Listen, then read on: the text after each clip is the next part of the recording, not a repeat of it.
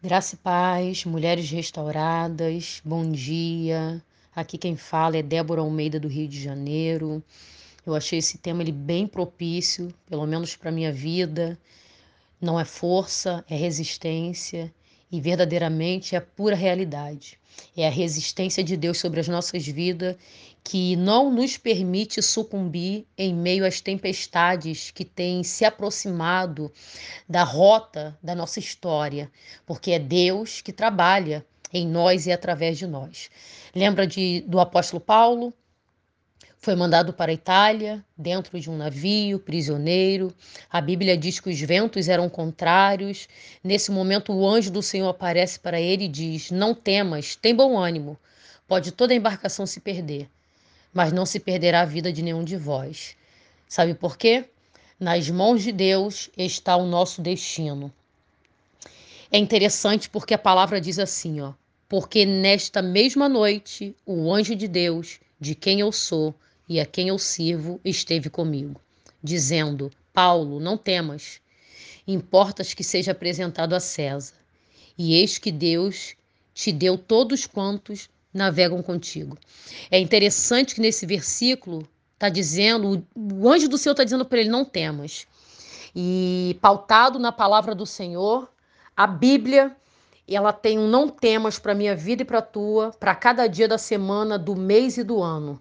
Então, os 365 dias do ano, Deus tem um não temas para cada dia. E se o ano for bissexto, tem mais um de reserva para mim e para você. Então, não importa o vendaval, não importa a diversidade, não importa qual o cenário que nós estejamos é, vivenciando.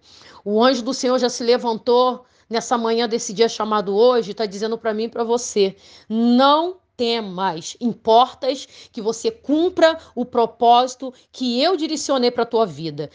Paulo entrou naquele navio ali como um prisioneiro. Mas nesse versículo pelos quais eu li agora, Atos 27, a partir do 23, ele ali já está sendo uma voz de comando, a própria voz de Deus, impulsionado pelo Espírito Santo nos lábios de Paulo. Sabe por quê? Paulo estava naquele ambiente por um propósito. Os ambientes que Deus nos permite vivenciar, não importa se é momento de dor, se é ambiente de felicidade, todos eles, o Senhor ele nos permite por um propósito. Tudo na minha vida e na tua existe um único propósito. Então eu digo para você, não navegue sem Jesus. É preciso deixar ele entrar no barco da sua vida e acalmar as tempestades que têm vindo de encontro à tua alma, o teu interior, a tua estrutura. Sabe por quê? O seu estado atual não define o seu destino. O meu destino, o teu destino, o nosso destino não é o homem carnal que define. Quem define é Deus. O homem pode tentar impulsionado até pelo inimigo das nossas almas, mas é Deus que vai dar a rota e o destino final. Porque se ele quiser mudar a tua história, se ele quiser mudar a minha história, ele muda a rota quantas vezes for preciso. Sabe por quê? A Bíblia diz que o vento e o mar lhe obedece. Ele tem o controle do globo terrestre na palma das suas mãos. Então, não fique apavorada em meio aos açoites da vida. Tudo isso faz parte do propósito que Deus tem contigo. Encare, sabe, os embates da vida de frente. Fugir e se lançar ao mar é aceitar a derrota. E Deus não nos chamou para ser derrotado, porque com Ele nós somos muito mais do que vencedores. Tem momentos em nossas vidas que a, a, a, nós somos abalados, a nossa estrutura é abalada. Sabe, nós somos abaladas porque porque o Senhor quer ver até onde vai a nossa fé, sabe, a nossa compatibilidade nele, a estrutura que ele colocou em nós. Porque se tirar o Espírito Santo, não sobra nada. Se tirar o Espírito Santo, nós desistimos. Se tirar o Espírito Santo, nós não suportamos. Se tirar o Espírito Santo, qualquer vento nos tira do propósito, do querer, da rota que ele tem para as nossas vidas. Então, querida, não se sinta abalada por algumas situações que vêm aparecer na tua vida. Não se sinta, sabe, abalada e achando que você vai sucumbir, porque aquele que te chamou, ele é fiel para cumprir a boa obra que ele te prometeu quando ele te chamou. Porque quando quando ele nos chama, ele nos comissiona. Quando ele nos chama, ele acredita em mim e você.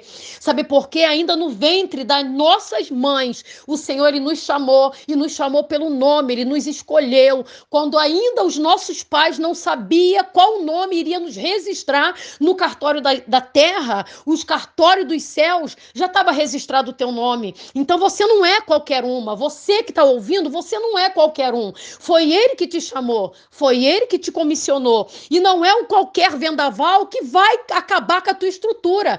Porque a, a estrutura ela pode ser até abalada, sabe? Ela pode ser abalada, mas é, é nesse momento aí que a, a graça de Deus vai se manifestar na tua vida. Você vai descobrir que você é mais forte do que você pensa. Sabe por quê? A fortaleza que habita em você já não é você mesmo, mas é o Espírito Santo que está pairando sobre a tua história.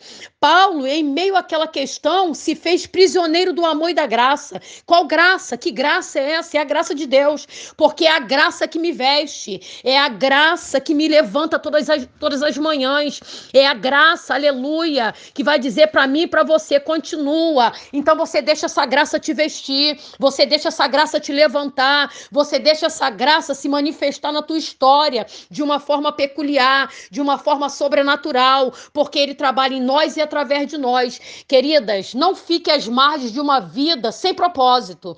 Não fique às margens de uma vida rasa, sabe? Porque nem sempre estamos em maré baixa. A maré não é baixa, a maré não é mansa, a maré ela vem mesmo para tentar nos sucumbir. E eu quero te dizer uma coisa: é, é, mar calmo não forma marinheiro de excelência. O mar ele tem que estar tá bravio, o mar ele tem que sacudir, porque ele sacudindo ele vai arrancar tudo aquilo que está fora do propósito de Deus para a tua vida. Ele vai arrancar o que já não serve mais. Ele vai arrancar as folhas secas. Porque eis que está chegando um novo tempo. Eis que está chegando uma nova estação. E interessante quando fala de estação, que a Bíblia diz que Paulo, juntamente com os prisioneiros naquele navio, o tempo mudou, a estação mudou, mas estava tudo no controle de Deus. E interessante mais ainda que quando muda, sabe, a Bíblia diz que eram os ventos ventos do inverno. Então tu tá entendendo uma coisa? Que os ventos do inverno muitas das vezes se aproximam da minha vida e da tua.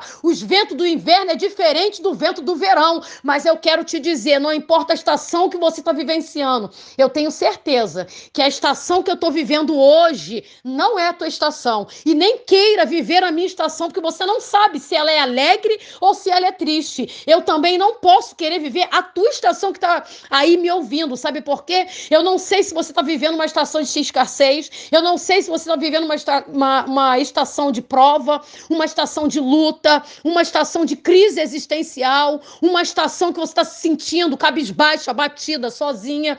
Então, quando você olhar para a estação de alguém, não queira a estação de ninguém. Sabe por quê? Muitas das vezes nós olhamos para as estações e esquecemos a beleza de cada uma delas, porque cada estação tem a sua beleza própria. Nós vivenciamos quatro estações no, no ano, não é isso? Isso: primavera, outono, verão e inverno. Cada uma tem a sua beleza própria, mas cada uma também tem as suas particularidades. Qual será a tua particularidade nessa noite, ou nesse dia, ou nessa manhã? Porque hoje, para mim, para você que está ouvindo esse áudio, é amanhã, mas para alguém pode ser à noite, pode ser à tarde, mas a ordem dos fatores não altera o produto do que Deus está dizendo para mim e para você.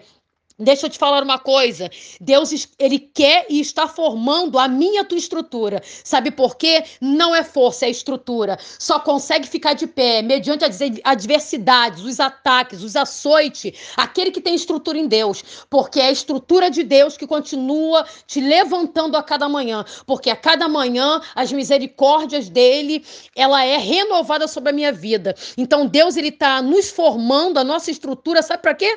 Para suportar os ventos para suportar as tempestades, para suportar as dores, para suportar as frustrações, para suportar as perseguições, para suportar as traições, para suportar as rejeições, para suportar também os medos. Sim, o medo nos paralisa. O medo, ela se você deixar, ele te paralisa e não só te paralisa, ele te deixa atrofiado em cima de uma cama, achando que você não é ninguém, achando que você não vai vencer e achando que essa, esse vendaval, essa tempestade não vai passar.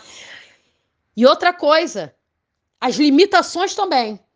Pessoas limitadas andam em círculo. Quem anda em círculo não tem resultado novos, porque para você ter novos resultados, você tem que mudar a tua rota. Você tem que mudar algumas conexões e pedir o Senhor para te dar destino naquilo que Ele quer para a tua vida. Porque não basta você querer, tem que estar tá no querer e na vontade do Espírito Santo de Deus. Então, Paulo ali, para mim, ele foi o personagem propício para esse tema maravilhoso. Que, mais uma vez, eu vou dizer: esse tema nunca foi tão real na minha vida. Não é força, é estrutura. Porque Deus, ele se manifesta na minha fraqueza e na tua. Porque a Bíblia diz: quando pensamos que estamos fracos, forte em Deus estamos. E muitas das vezes nós paramos para olhar, como assim? Não estou entendendo. Sabe por quê?